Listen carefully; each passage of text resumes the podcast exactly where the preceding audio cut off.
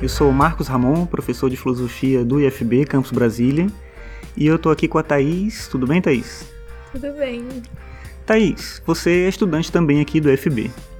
Como é que é a experiência sua aqui com a filosofia? Primeiro fala um pouquinho de você, quem é você, o que, que você faz, o que, que você gosta e como é que é a filosofia, o que, que a filosofia traz para você em relação aos conhecimentos, as coisas que você sente que aprendeu, que levou para a vida, como é que é tudo isso?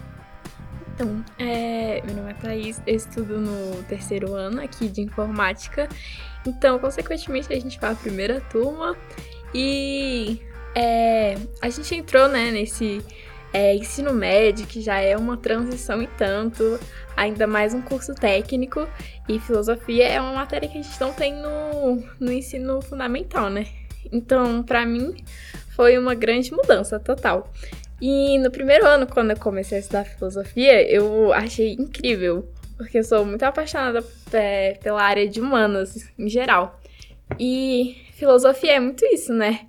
É um é a paixão que você tem pelo conhecimento. É sempre estar buscando é, conhecer, é, ver, é, ter experiências novas, você abrir um pouco a sua mente para conhecer ao redor. E foi a base para todas as ciências, né? Então, por isso ela me encantou muito nesse aspecto.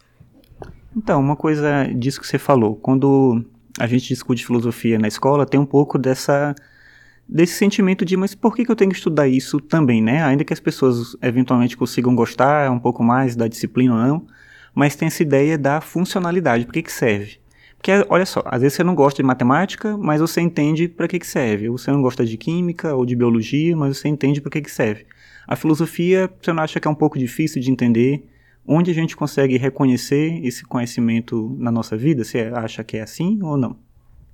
Eu acho que a filosofia tá em tudo, porque, como eu falei, ela foi a base para todas as ciências. Então, tudo que a gente vai estudar tem um pouco de filosofia.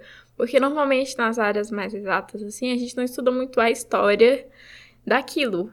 Por exemplo, matemática. Os filósofos eram grandes matemáticos, só eles só não sabiam. Os filósofos eram, eram eles que desenvolveram a linguagem.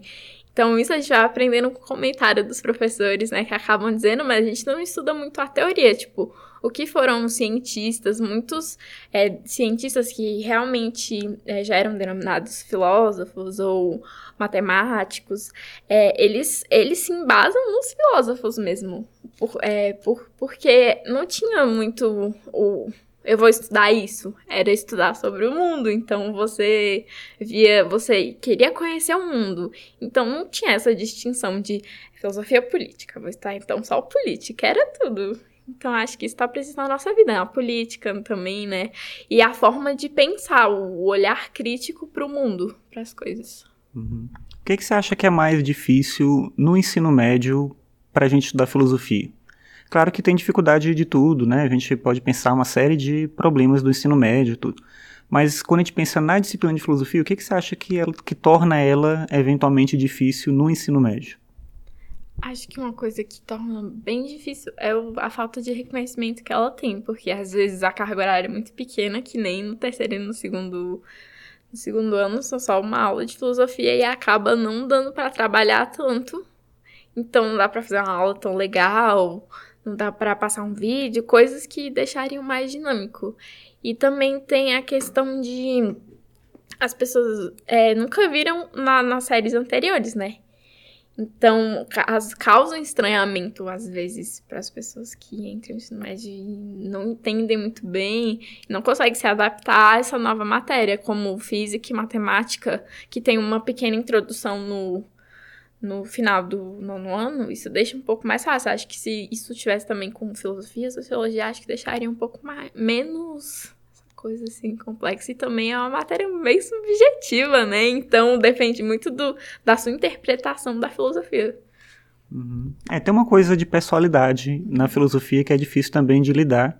E aí, quando a gente apresenta o conteúdo para todo mundo, traz as dificuldades também de tentar fazer as pessoas compreenderem como isso funciona. É bem é bem uma coisa muito específica dessa área né, de conhecimento. Mas olha só, a gente está gravando esse podcast aqui porque a gente vai trabalhar, eu e a Thaís, a Thaís vai ser monitora de filosofia, E como monitora, pensando assim nos estudantes que estão agora no primeiro ano e no segundo ano, o que, que você teria a falar para eles ou a contribuir no sentido de pensar a, a formas de estudo, formas de compreender o conhecimento que se tem acesso na filosofia? O que, que você tem assim como uma experiência que foi sua? Claro que as pessoas têm experiências diferentes, né? Mas da sua experiência, o que, que você tem para dar como uma contribuição para as pessoas que estão estudando agora no primeiro e segundo ano? Então, primeira coisa em relação à forma de estudar, que é organização.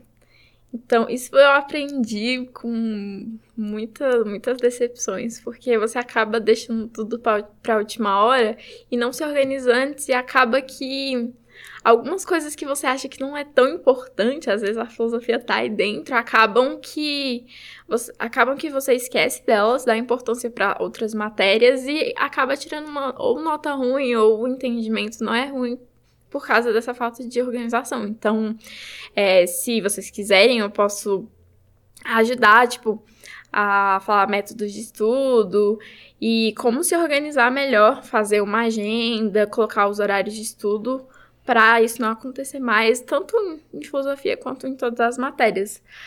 E também é, ler bastante. Acho que filosofia você. É muito bom você ler e depois tentar pegar e interpretar aquilo. Você lê um texto sobre um filósofo, você lê um, o próprio livro que a gente tem, que é muito, é muito bom. Você tenta, acaba de ler o texto e tenta explicar aquilo. Acho que vai fluir assim mais naturalmente em você a filosofia, essa coisa tão bonita. Então, beleza, vamos terminar aqui. Esse é o primeiro episódio desse podcast que eu vou fazer com a Thaís, talvez, quem sabe. e a ideia é, de repente, a gente trazer em cada episódio um tema para a gente falar sobre os assuntos que a gente está trabalhando em sala. Então, Thaís, quer deixar mais alguma coisa? Um informe, um contato, sei lá, alguma coisa? Ah, eu quero dizer para todo mundo, fica calmo, vai passar. E a gente tem que lutar e conseguir, ninguém tem que ficar para trás e é isso. então, beleza. Então, até a próxima. Tchau. Tchau, obrigada.